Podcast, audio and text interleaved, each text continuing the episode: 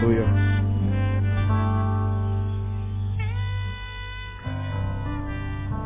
Você que talvez não saiba, hoje é dia 2? 2? Paz. A palavra que eu gostaria de compartilhar nesta noite com vocês não será direcionada aos pais, mesmo porque hoje pela manhã, pastor Denilson nos trouxe uma palavra muitíssimo abençoadora, uma palavra lúcida, lúcida, sensata sobre esse relacionamento que há entre pais e filhos. Quantos estiveram aqui pela manhã? Levante a mão.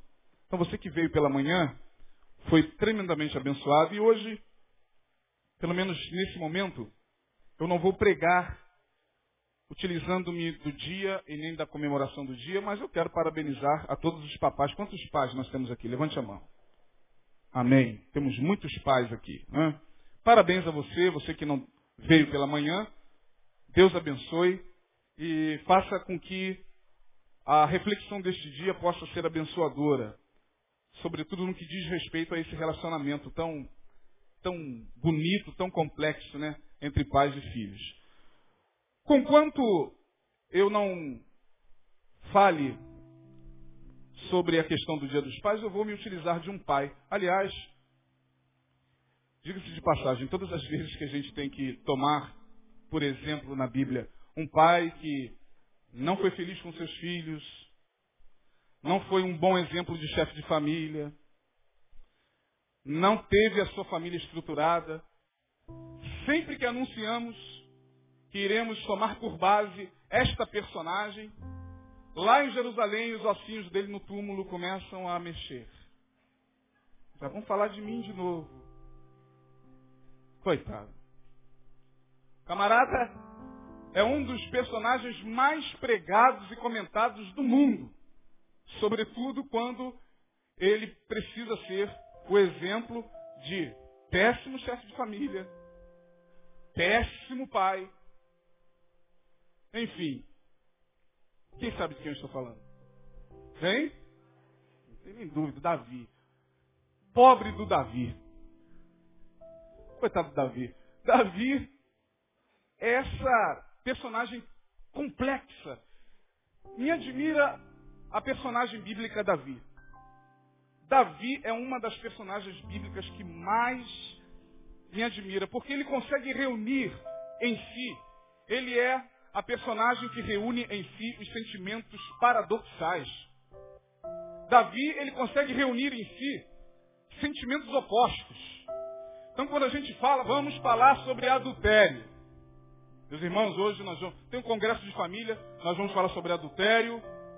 E eu quero dar um exemplo de um homem que infelizmente viveu uma. Aí de quem fala? Quem é o homem? Davi. Aí as caveirinhas dele, é claro que não há mais ossos lá, né? Mas as caveirinhas dele no túmulo, ai meu Deus, vão falar de mim de novo. Se Davi pudesse voltar, claro que os mortos não voltam.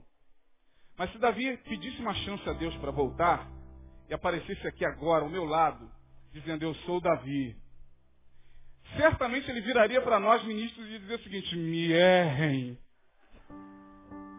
Nem que seja um pouquinho, pelo amor de Deus, porque vocês o tempo todo só me tomam por exemplo.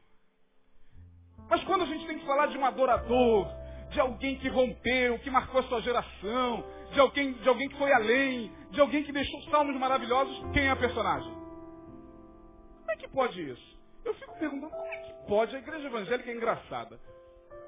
Porque até hoje a gente continua lendo os salmos de Davi, mesmo sabendo que Davi adulterou, planejou a morte de, do marido de Betseba.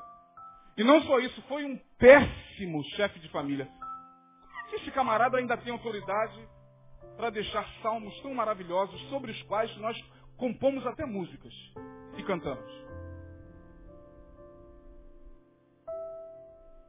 Uma vez que quando um de nós, ministros, precisa nem passar por tudo isso, basta ter um percalço, a igreja quase que de forma imediata e uníssona diz, eu não recebo mais ministração desse cara, pastor ele não tem mais autoridade para falar sobre família. É mesmo por quê? Porque ele adulterou. Legal. Sobre mim ele não ministra. Porque ele perdeu a autoridade. Isso quando se refere a um pastor, a um cantor, a quem quer que seja do meu evangelho. Ah, mas a, a gente continua lendo os Salmos de Davi. Os salmos de Davi não são caçados da Bíblia, não são rasgados. Ó, oh, gente, a partir de hoje, ninguém toca mais nesse nome. Esse cara não tem autoridade para falar sobre família, muito menos autoridade para, a respeito dos seus salmos, a gente compor canções tão maravilhosas. E eu não quero tomar esse cara como exemplo de adorador coisíssima nenhuma. Vou tomar qualquer outro exemplo. Menos Davi. Porque Davi, não, ninguém fala isso. Muito pelo contrário, quando a gente fala de Davi, dá uma alegria, porque, claro que Davi foi mesmo esse adorador. Claro que ele foi esse camarada que marcou a sua geração. Claro que ele foi alguém que esteve além do seu tempo. Mas, por que, que a gente aceita ministrações sobre Davi e não aceita sobre o pobre coitado do cantor que teve um percalço? Caça os DVDs desse cabra. Tira da loja. Por quê? Porque ele teve um problema familiar e ele perdeu a unção. Ah, mas Davi não perdeu. A igreja evangélica é muito engraçada às vezes. Ah, pastor, mas a Bíblia diz que Davi era o homem o quê? Repitam. Mais alto. Davi era o homem segundo o coração de Deus. Ah, eu também sou. Você também é. Você nunca parou para me citar nisso, não? É porque a, respeito de Davi ficou escrito. E não tem nada escrito sobre mim nem sobre você. Mas nós somos segundo o coração de Deus. Sim ou não, irmão? Ah, mas aí quando fala da gente, não, mas deixa eu ver. Deixa eu procurar aqui, ver se Isaías é o homem segundo o coração de Deus. Não está na Bíblia. O único profeta que eu conheço chamado com esse nome é o profeta Isaías. Que nada tem a ver com aquele Isaías lá. Ah, pastor, mas está tá escrito sobre você também. E quem é que pode medir a intimidade de, de, de quem com quem a, respeito de qualquer coisa? A Davi era um homem segundo o coração de Deus. Eu também sou. E quem é que vai tirar da minha cabeça que eu não sou homem segundo o coração de Deus? O pastor Neil, o pastor Denilson, o João, a Maria, o André. Você também é segundo o coração de Deus. Senão você não estaria aqui. Está entendendo? Então Davi, esse camarada, essa figura é complexa. Quando se tem que falar de adultério, quando se tem que falar de péssimo exemplo de chefe de família, vamos usar Davi, como eu vou fazer aqui agora. As cabeirinhas dele já deve estar falando, poxa, o cara está me defendendo, agora vai me arrebentar? Não, Davi, eu não vou te arrebentar. Eu só quero tomar como exemplo tudo isso que vocês já sabem da, do drama, da história dele, da história complicada de Davi. Foi realmente uma história complicada, a gente não pode negar isso. Essa história começa lá no, no segundo livro de Samuel, capítulo 13. Vocês conhecem esse, esse, esse drama muito bem. Muitas vezes já foi pregado aqui, por ocasião dos muitos encontros de congressos e de família, e aqui mesmo na nossa igreja, por muitas vezes, o pastor já falou várias vezes sobre esse drama de Davi, que começa lá no capítulo 13, onde diz que Davi tinha um filho chamado Aminon. E tinha uma filha chamada Tamar, ambos de mães diferentes. Davi tinha mulher para burro. O cara tinha várias concubinas, ele tinha muito filho. Eu acho que o, o Romário se inspirou nele. O cara tinha filho para burro. Filho em tudo quanto era lugar, porque ele tinha muitas mulheres. Então ele tinha essa menina chamada Minon, oh, desculpe, tinha esse rapaz chamado Aminon, tinha essa menina chamada Tamar, e diz lá o texto que Aminon olhava para sua irmã Tamar com outras intenções. Ele queria possuir a sua irmã sexualmente. Ele não via Tamar como irmã. E aí ele começa a se angustiar, aquela paixão adoecida, faz com que o garoto perca quilos e mais quilos, até que ele se encontra com Jonadab, seu primo, que era filho do irmão de Davi, Simeia, camarada astuto, rodado, malandro pra caramba, pegador, sabe como é, como é que a coisa é feita. Aí chega, vem cá, Minão, o que está acontecendo com você? Você está fazendo academia, está perdendo muitos quilos, cara. Você emagreceu? Ele, cara, eu estou quase adoecendo, eu quero possuir a minha irmã, mas eu sei que é proibido. Eu não sei o que eu faço, acho que eu vou morrer. Ele falou que nada, cara. Vem cá, faz o seguinte, ó. Você está com medo de pedir ao rei. Né? Não, eu nem penso numa coisa dessa. Então faz o seguinte. Olha, você finge que você está doente, você já está magro mesmo. Cai logo na cama e diz que você está doente. Chama o teu pai Davi e diz o seguinte, pai, eu estou doente, eu quero comer, mas eu só aceito comer da mão da minha irmã, Tamar. E assim foi. Então tá bom, meu filho. Tamar, vá lá visitar seu irmão. Aí Tamar, coitada, inocente, pura, vai lá, faz bolo, prepara aquele bolo bonito e leva para Aminon. Toma, meu irmão. Ele disse, agora não. Eu perdi a fome. Faz o seguinte, tira todo mundo daqui. Ele tirou os moços dele, aquela turma toda que assistia os filhos dos reis, né? Tira todo mundo daqui. Vamos ali pro meu quartinho secreto. Quero te mostrar uma coisa. E aí quando eles entram pro quartinho secreto, acontece. Ele força sua irmã, estupra sua irmã, e logo após o estupro, ele tem náuseas, vômito, não era aquilo que ele queria, ele fica confuso, ele expulsa a irmã, ele diz, puxa vida, você agora me envergonhou duplamente, porque se você pelo menos fosse lá falar com o nosso pai, talvez, quem sabe ele me concederia. Mas você me envergonhou porque eu sou virgem. Olha essa túnica de cores que eu visto. Só as virgens se vestem dessa forma. E agora como é que eu vou sair daqui? Não, vai embora, vai embora. Eu não posso ir embora, como é que eu vou Oh, tira essa moleca daqui. É assim mesmo. Leva ela daqui, pelo amor de Deus. E aí tiram a irmã dele humilhada. Ela automaticamente, envergonhada, rasga a sua túnica de cores, enche a cabeça de pó e de cinza e começa a lamentar e encontra-se com seu irmão. Esse sim era irmão por parte de mãe, irmão mesmo. Absalão. Ele olha para ele e diz o seguinte, Aminão fez isso, não fez? Fez. Então faz o seguinte, não, não espalha para o reino não, isso é tão vergonhoso. Fica na minha casa. E aí o tempo passa, Absalão se enche de ódio contra a Aminon, que era seu irmão por parte de pai, mães diferentes. Então ele nem tinha relacionamento fraterno nenhum com o cara. E aí ele tem um plano. Ele chama os seus tosqueadores e aí faz uma tosquia, uma tosquiagem, sei lá como é que é o termo. E diz lá pro, pro pai, pai, isso é Absalão, nós vamos fazer uma, uma tosquia, uma, uma tosquiagem é, amanhã à tarde. Eu queria que os nossos irmãos fossem conosco, o senhor também. Aí Davi vai dizer o seguinte, não filho, a gente não quer ser muito pesado para você. Eu e teus irmãos, só para vocês terem uma ideia de quantos filhos Davi tinha. Para ele falar isso para Absalão, a gente não quer ser pesado a você, cara tinha filho pra caramba. Não, não, não, vai você, fica tranquilo. Ah, então faz o seguinte, deixa eu levar só a Minon comigo. Para ele representar a galera, a família.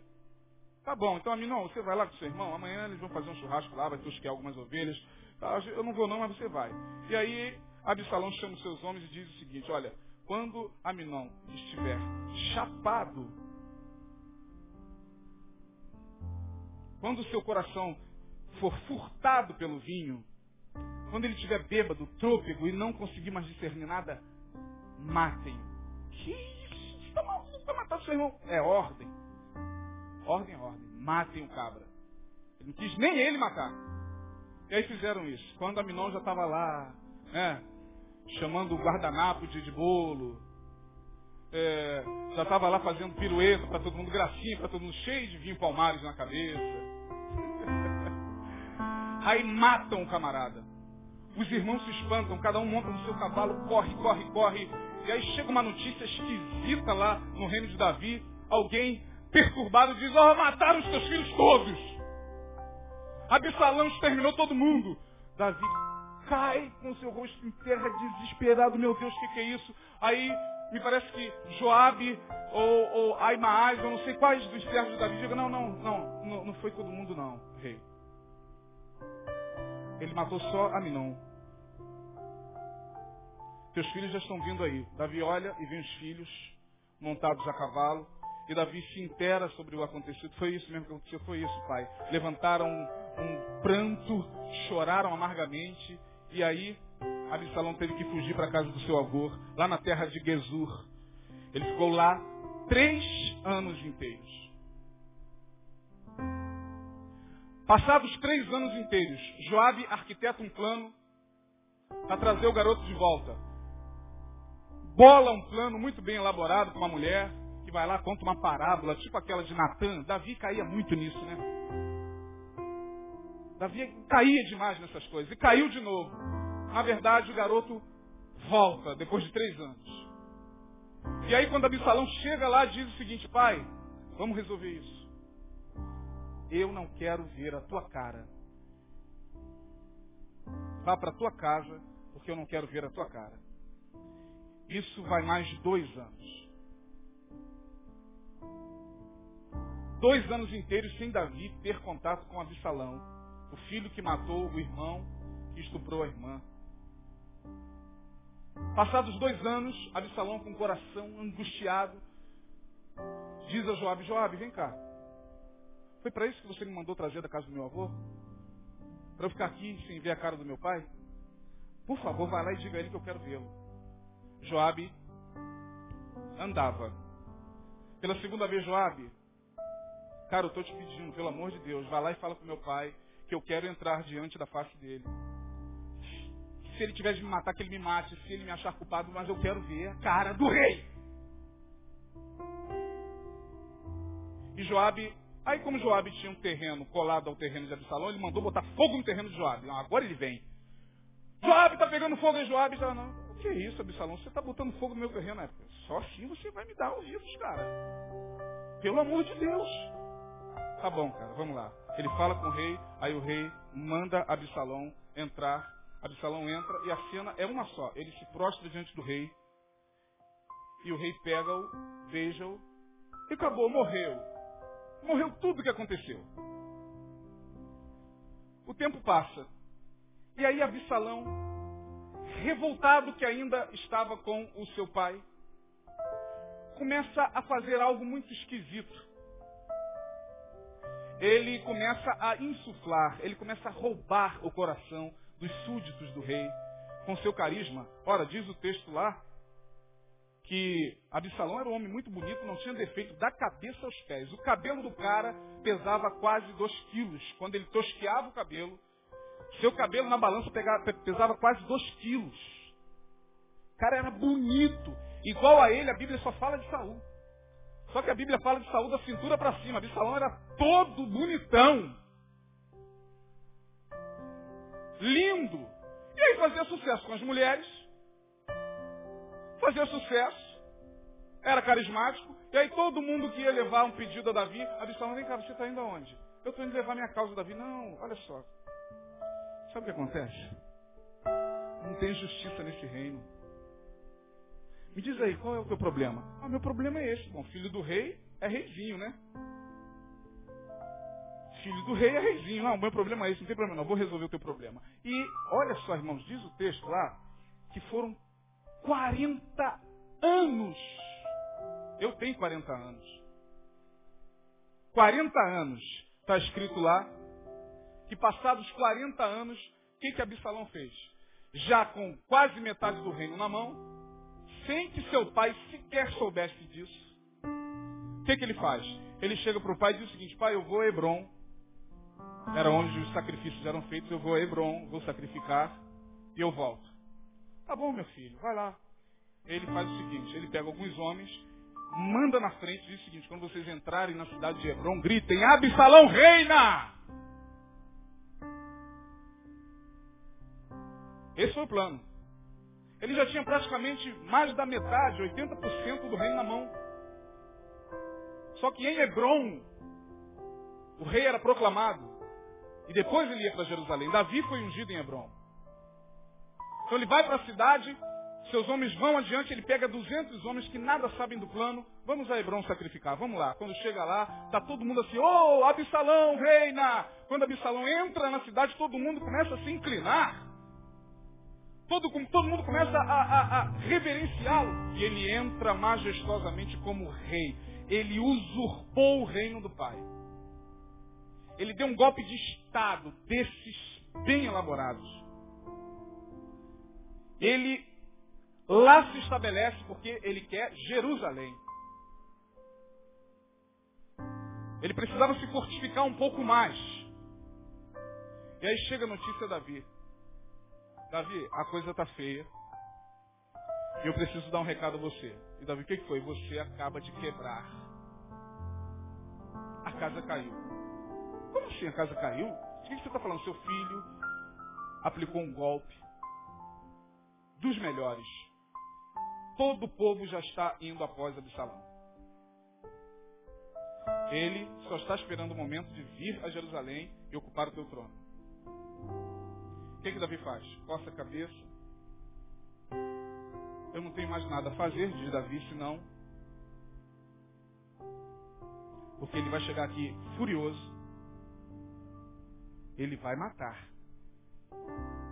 Davi sabia do ódio que estava no coração do filho. Gente, vamos embora.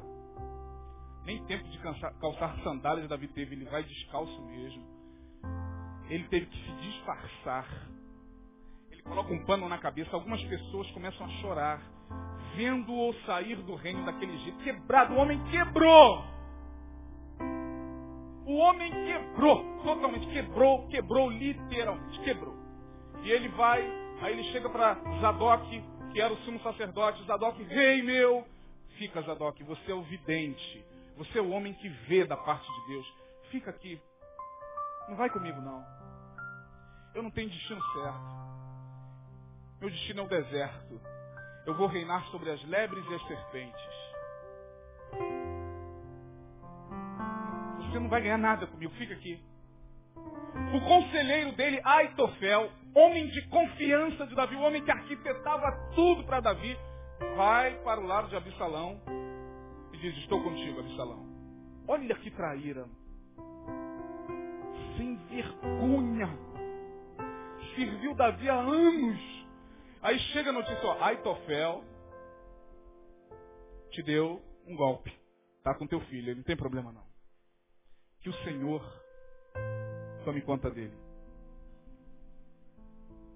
E aí algumas pessoas saem, certamente ele sai não à luz do dia, mas ele sai talvez no crepúsculo, já com a noite caindo para que ninguém visse. E ele vai com a cabeça descoberta, diz o texto que ele estava descalço, pega algumas pessoas próximas da sua casa, as mais chegadas mulheres, e alguns homens mais chegados e foge da cidade. Algumas pessoas queriam ir com ele, rei, hey, eu vou contigo. Eu vou, não.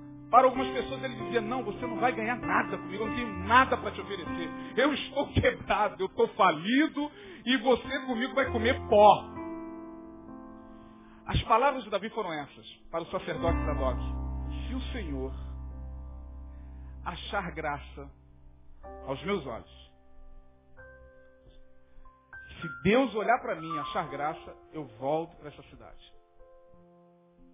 Porém, se Deus olhar para mim e não achar graça, faça o Senhor conforme lhe aprouver.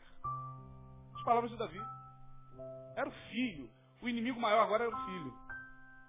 Homem acostumado a matar. Davi foi o homem que mais matou na Bíblia. Ele não pôde nem construir o templo, porque suas mãos eram mãos que haviam derramado muito sangue. E agora quem era o inimigo?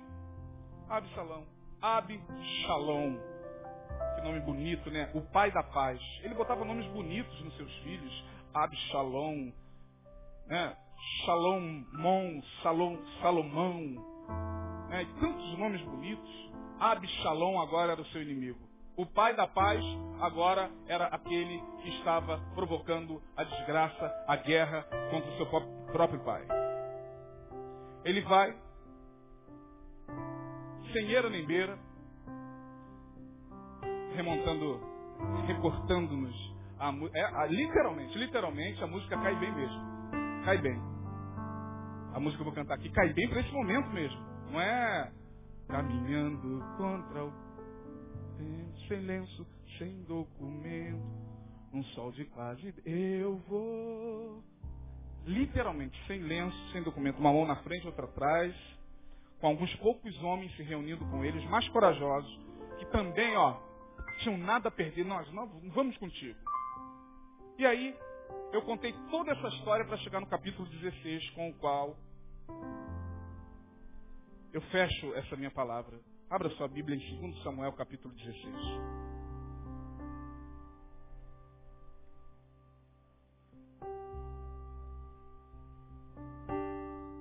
Ai, Davi, Davi.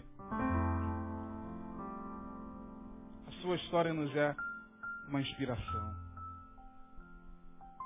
Capítulo 16. Segundo livro de Samuel, capítulo 16. Todos abriram aí? Amém? Os que já abriram no capítulo digam amém. Os que não trouxeram Bíblia, diga amém. Deixa eu até beber água, sabe?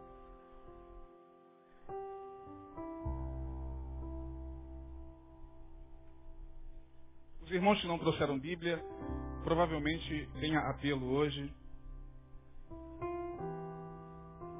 Esse era o professor nosso do seminário que falava. Quantos não trouxeram Bíblia? Aí, ó, hoje eu vou fazer um apelo, tá, irmão? E passando Davi um pouco mais adiante do cume, lembre-se que nesse momento aqui ele está sem era nem beira. O filho já está lá, dando uma de ator pornô. Ainda tem essas.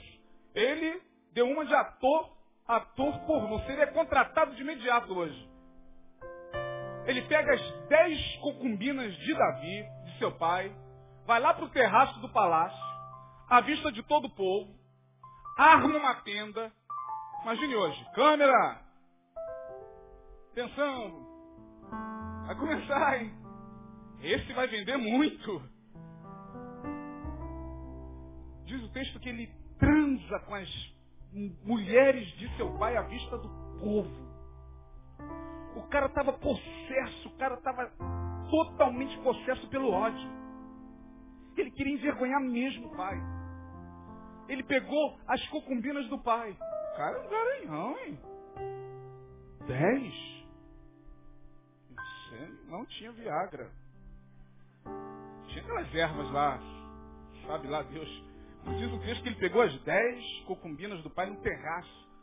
Todo mundo assim, meu Deus, você imagine hoje, se a gente passa, de repente, vê uma janela aberta. Isso nunca aconteceu comigo não, tá, gente? Pelo amor de Deus.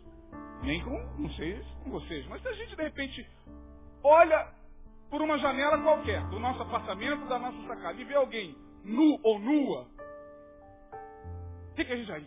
Fecha a cortina e vai orar. Senhor, tem misericórdia daquela menina que está ali. daquele casal que está transando, Senhor, aqueles movimentos pélvicos. O que, que, é isso, Senhor? Ah, eu não sei que poder é esse que paralisa a gente na janela. Isso não aconteceu comigo, não, gente, pelo amor de Deus. Pode ser que tenha acontecido com vocês. Estão rindo muito. Mas se uma cena como essa já é um escândalo, você imagine o camarada pegando as dez mulheres do pai no terraço. Todo mundo assim, Jesus. Que isso, meu Deus.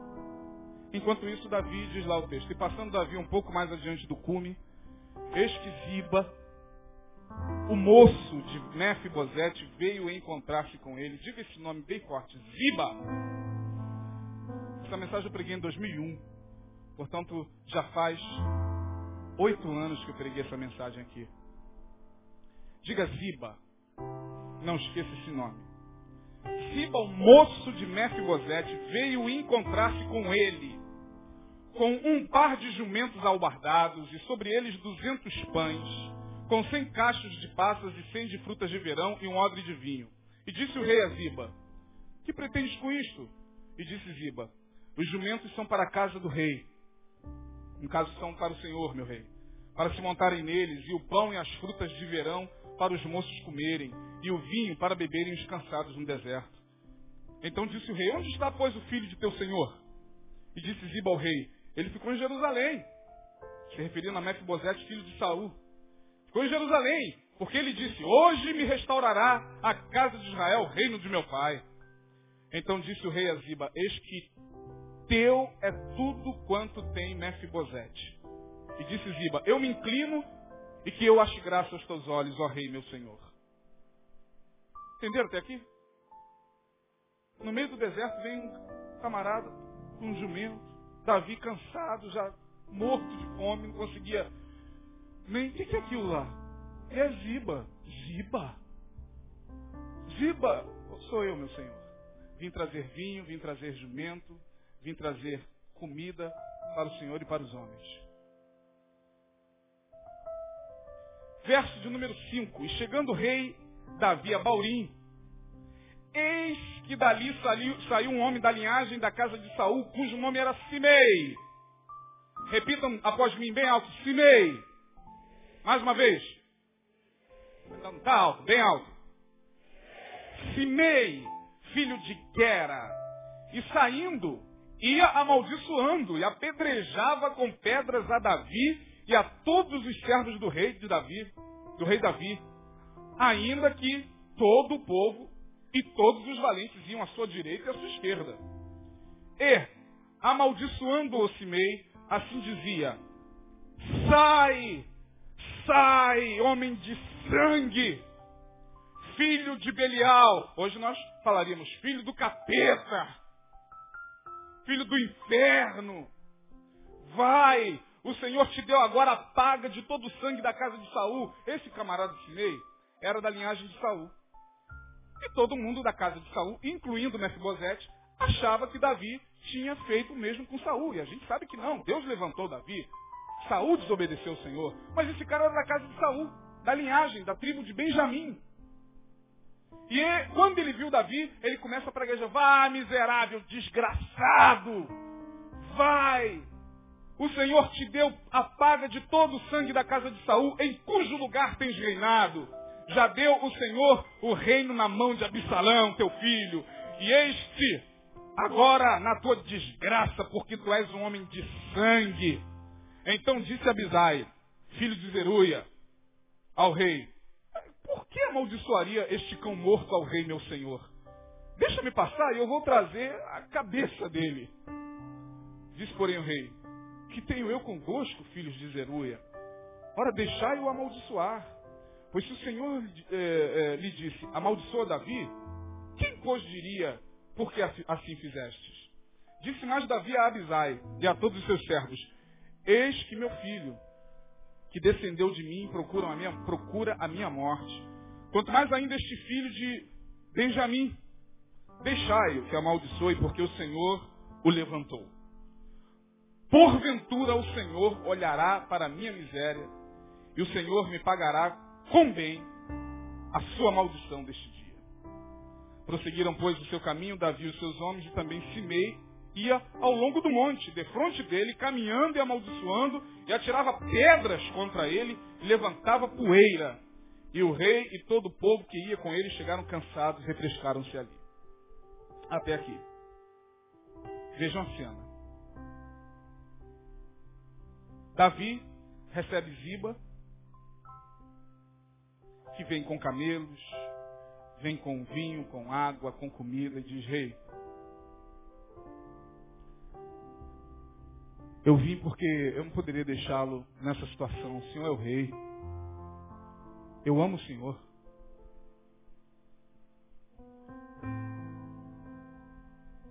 E Davi olha, talvez com muita emoção, com lágrimas nos olhos para Ziba, e diz, Ziba, Cadê o teu senhor Mefibosete? Ele era coxo, Mefibosete era coxo. Não podia. Ah, ele ficou lá. Na esperança de Absalão dar a partezinha dele, porque afinal de contas, tá bom, Giba, quando Deus me tirar dessa situação, tudo que tudo que Mefibosete tem será teu. Automaticamente me sai um cabra da peste, chamado Simei, e começa a amaldiçoar. Vai, miserável! Vai, desgraçado! Vai, seu cão morto! Vá com ódio! E aí um dos homens, um dos poucos valentes de Davi, diz, peraí, quem é esse Cara, é Simei, é da linhagem de Saul, tá com raiva guardada, né? Não, não. Mas é o seguinte, em um segundo eu vou e volto com a cabeça dele. Rápido. Davi, não, não, não, não. Pelo amor de Deus, faça isso não. Deixa ele amaldiçoar. Deus vai mudar meu cativeiro. É momento de eu passar por isso. E aí, diante de toda essa história, diante desse texto que nós lemos, o que, que eu queria compartilhar com vocês? Meus irmãos, tem sempre um cimei na nossa vida. Tem sempre alguém esperando o dia da tua queda. Tem sempre alguém aguardando o momento em que você vai, por forças de circunstâncias, quebrar. Você vai quebrar financeiramente, você vai estar numa situação desfavorável. E o Cimei estará lá. Porque ele aguarda esse momento. Cimei são essas pessoas que não gostam da gente mesmo. Simei é a figura dessas pessoas que aguardam o dia da nossa queda, que tem inveja da gente, que detesta a gente, a troco de nada, não vai com a nossa cara e alguém pergunta, por que você não gosta dele? Porque não gosta. O Simei aqui tinha até uma razão, mas os Simeis da, dos nossos dias, eles não têm razão nenhuma para nos odiar, mas odeia. Não gosta de você. Não gosta do teu jeito de ser. Não gosta do que você tem, não gosta do que você é. São Simeis. Eles estão aguardando o momento certo para. Ah, eu sabia. Ia chegar o dia da queda dele. Ah lá, está na desgraça, sabe por quê? Desgraça, mas eu sabia que isso ia acontecer, eu estava esperando o dia. São esse mês. E não adianta você orar pedindo a Deus, tira esse mês da minha vida, porque quanto mais você ora, mais esse mês aparece. Quanto mais você reza, mais mês aparece para te testar. Para testar a tua paciência, a tua longanimidade. Para ver se realmente o que você pede ao Senhor como fruto do Espírito, paciência, longanimidade, você está colocando em prática. Os cimeios estão aí, muitas vezes, do nosso lado. Está no trabalho e até dentro da nossa casa. Ah, que isso, pastor? É verdade. Na igreja,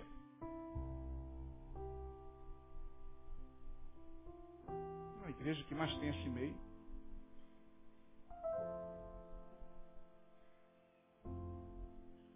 Concomitantemente, e aqui o caminho para o final, sempre que os cimeis aparecem para nos amaldiçoar, para regozijar com a nossa queda, para dar um churrasco no dia da nossa ruína, eu sempre levanto o ziba. Deus sempre vai levantar um ziba para botar lá no teu deserto. É aquela pessoa que chega na hora certa. Chega com aquele dinheiro certo. Chega com aquela roupa certa, com aquela passagem certa. Com aquele ombro certo, com aquele colo certo. É, o Ziba é uma bênção. Porque eles aparecem na hora certa, no deserto da nossa agonia, Deus levanta e coloca. E diz, meu filho, eu permito que haja cimei na tua vida, mas eu nunca vou permitir que faltem os zibas. O ziba é esse cara que dá conforto, que, que, que dá uma palavra de, de, de consolo, que nos ajuda financeiramente quando a coisa está apertada, que abre a nossa casa. Cara, fica lá em casa um tempo, não esquenta a cabeça não. Pô, até você se arrumar, fica lá em casa. Pô, a minha calça, usa a minha calça. Pô, fica à vontade. Fica à vontade, cara. Esses são os ibas que aparecem no deserto. São esses irmãos abençoados com quem a gente pode contar naquele momento difícil. São esses parentes abençoados, sabia? Esses nossos familiares abençoados que às vezes vêm de longe, mas é um ziba que chegou. Chegou naquele momento de angústia, chegou. Demorou, mas chegou o Ziba. É aquele que pode demorar a responder o e-mail, mas ele recebeu, ele vai chegar. O Ziba vai chegar. E o Cimei está amaldiçoando aqui. Não, seu desgraçado, tem mais é que cair mesmo. Tem mais é que ruir mesmo. Porque são as pessoas que não gostam da gente, que invejam a gente, que aguardam mesmo o dia da nossa ruína. E aí, não adianta porque são os inimigos que nós temos pelo caminho, a quem Jesus mandou amar. E Davi poderia muito bem chegar para o valente dele, olha só, eu já estou cansado, estou comendo poeira, estou estressado, estou nervoso. Ainda vem esse cara me amaldiçoar. Oh, faz o seguinte, vai lá, traz a cabeça dele aqui para mim, a gente aproveita e come a cabeça dele mesmo. Estamos com fome mesmo? Gente come a cabeça dele aqui. Não, Davi poderia fazer isso, mas Davi não, fica calmo. Fica calmo, é Deus que está me testando. É Deus que está permitindo que os inimigos se levantem. Fica tranquilo, não faça nada contra o inimigo diretamente. Entrega na mão de Deus, porque Deus vai mudar esse quadro. Não perca as suas energias com o Simei. Agradeça a Deus pelos ibas. Porque o Ziba está sempre lá. Puxa vida, aqui, e foi o que eu falei em 2001, aqui está cheio de Zibas. Pô, olha um Ziba sentado, tem outro ali sentado, uma outra ali sentada, André, pastor Neil está aqui presente. É um Ziba esse cara. Para mim foi. Ele veio na hora certa, ele apareceu na hora certa, cara. Denilson e tantos outros. Só você conhece o seu Ziba. Pode ser que ele esteja do seu lado. Pode ser que ele não esteja aqui, mas lembre-se dele, porque Deus nunca vai deixar o Ziba faltar na sua vida. Ah, pastor, e o Cimei? Entrega o Cimei nas mãos de Deus. Esquece o Cimei. O Cimei, ele não adianta, ele não gosta de você mesmo, cara. Olha aqui para mim. O Cimei não gosta de você mesmo. Não adianta você ser cordial. Pô, cara, o que, que eu te fiz? Caramba. Não adianta você mandar um e-mail para ele desse tamanho, falando o que, que você tem contra mim. O Cimei, ele não tem resposta porque a natureza dele é o Cimei não gosta de você. O que a gente pode fazer com, que as pessoas, com as pessoas que não gostam da gente, com esse mês? Entrega nas mãos do Senhor. Faça como Davi, faça como Jesus, ore, amontoe brasas na cabeça do Simei. O couro cabeludo do Simei vai queimar. O couro cabeludo, você pode ter certeza. Ore pelo Simei, irmão. Não fica fazendo como os adeptos de São Jorge.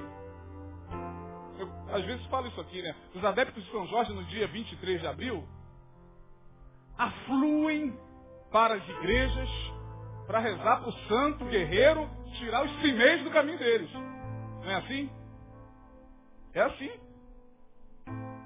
As músicas, né? Jorge sentou praça na cavalaria. E que ele se levante contra os meus inimigos. Que os meus inimigos tenham olhos e não me alcancem. Que os meus inimigos tenham, pés, tenham pés e não me alcancem. A gente está sempre querendo o cimei longe da gente. Ô Jorge, toma conta do cimei aí, Jorge. E a gente vem, às vezes, com o mesmo espírito para a igreja. Só que a gente não canta para Jorge, a gente canta para Jeová, o teu cavaleiro. Jeová, teu cavaleiro, que cavalga para vencer todos os cimeiros cairão. Faz o seguinte, faz o seguinte, ó. A partir de hoje você faz o seguinte, Jeová o teu cavaleiro, cavalga para vencer.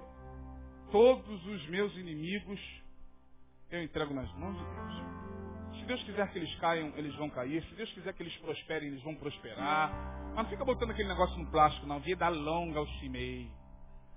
Para que ele veja de pé a minha vitória. Esses plásticos são plásticos de frase de efeito. Não, faça como Davi. Não, deixa ele. Porque pode ser que por detrás dele Deus esteja me testando. Se preocupe com o Giba. Amanhã vai ter um cimei esperando você com pedra na mão. Lá vem ele. Vai, desgraçado. Mas por outro lado vai ter um ziba. Esperando você com água fresca. Esperando você com uma cama bem gostosa. Deita aí, cara. Descansa. Louvado seja o nome do Senhor pelos zibas. Obrigado aos zibas aqui presentes. Obrigado, pastor Neil, porque você é um ziba. Obrigado, Denilson, porque você é um ziba. Andréia. Minha esposa, zibona. Obrigado a todos que são zibas. Porque nesse momento você pode contar com os zibas. Eu queria fazer uma pergunta a vocês para a gente terminar o culto. Primeiramente, vocês entenderam isso? Amém? Vocês recebem essa palavra? Amém. Então, vamos fazer o seguinte. Vamos terminar ao lado dos Zibas. Tem Ziba aqui presente? Vamos terminar com aquela música lindíssima do Trazendo a Arca. A, a, a, não foi a última não, semeando não, foi a, anterior. Hã? Nossa, essa música é maravilhosa. Pastor Neil está presente, não sei se ele quer dar uma palavra, vou passar é, por ética a palavra ao pastor. Chegou de viagem, chegou bem. Que Deus abençoe. Amém?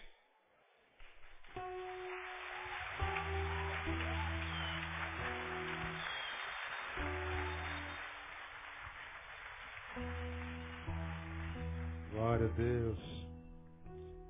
Paz, igreja. Ontem eu dei 12, aula, 12 horas de aula e hoje de manhã eu dei 5 horas de aula. Então no final de semana eu dei 17 horas de aula. Cheguei de viagem agora para ouvir uma palavra gostosa dessa. E a gente ouviu a história de Davi todinho. E o final é que, infelizmente, ele perdeu Absalão e o reino lhe foi devolvido. Quem sustentou Davi foi a palavra de Ziba. Todo o reino abandonou Davi, Ziba estava lá. Vim trazer um pedacinho de carne para o senhor, vim trazer um vinhozinho. Eu não tenho muita coisa, mas é o que eu tenho. O que sustentou Davi foi a palavra de Ziba, o carinho de Ziba, a lembrança de Ziba. O reino inteiro abandonou Davi. Ziba estava lá. Um fiel tem mais poder do que um exército de inimigos. E eu me alegrei de ter ouvido essa palavra. Quando os caminhos do homem agradam ao Senhor, faz que até os seus inimigos tenham paz com ele. Quando os caminhos do homem agradam ao Senhor, faz que até os seus inimigos tenham paz com ele. Não é que os inimigos vamos amar, não. É que Deus anula o poder dele sobre nós. Então não dê tanta moral para si meio. Abençoa as Ziba. E você vai ver que os Zibas, são sempre minorias, vão fazer um efeito muito maior na nossa vida do que os exércitos de Simeis que aparecerem diante de nós. Maior é o que está conosco do que aquele que está no mundo. Amém, amado? Você já está perto dos seus ibas? Vamos ficar em pé? Chega aqui, amor. Vamos ministrar essa canção. Louvo a Deus porque eu tenho plena consciência de sou o que sou, tenho o que tenho, embora não, não seja quase nada, ainda não tenha chegado lá. Mas o pouco que sou, sou por causa dos ibas que Deus tem colocado no meu coração. Então se você não está do lado de ziba nenhum, teu ziba não está aí, se tiver, você pode sair do lugar, vai pro lado dele e falei, pô, cara, você é Giba. Amiga, você é Giba. Eu louvo a Deus por tua vida. Se você não tem um Ziba, a palavra é procura um Ziba. Eles estão aí. Procurando outros Zibas. outros Zibas. Pode se movimentar. De repente tem um Ziba na tua vida que você nem sabe que é Ziba. Bom dia você liberou uma palavra sobre a minha vida, você nem imagina quanto aquela palavra para Deus foi. Deus, você mandou um torpedo para mim, foi o momento mais difícil da minha vida, aquela palavra que abençoou. Ele não sabe, é hora de você retribuir, quem sabe, né? É hora de você retribuir. Repente ele nem sabe o quanto você é importante para ele.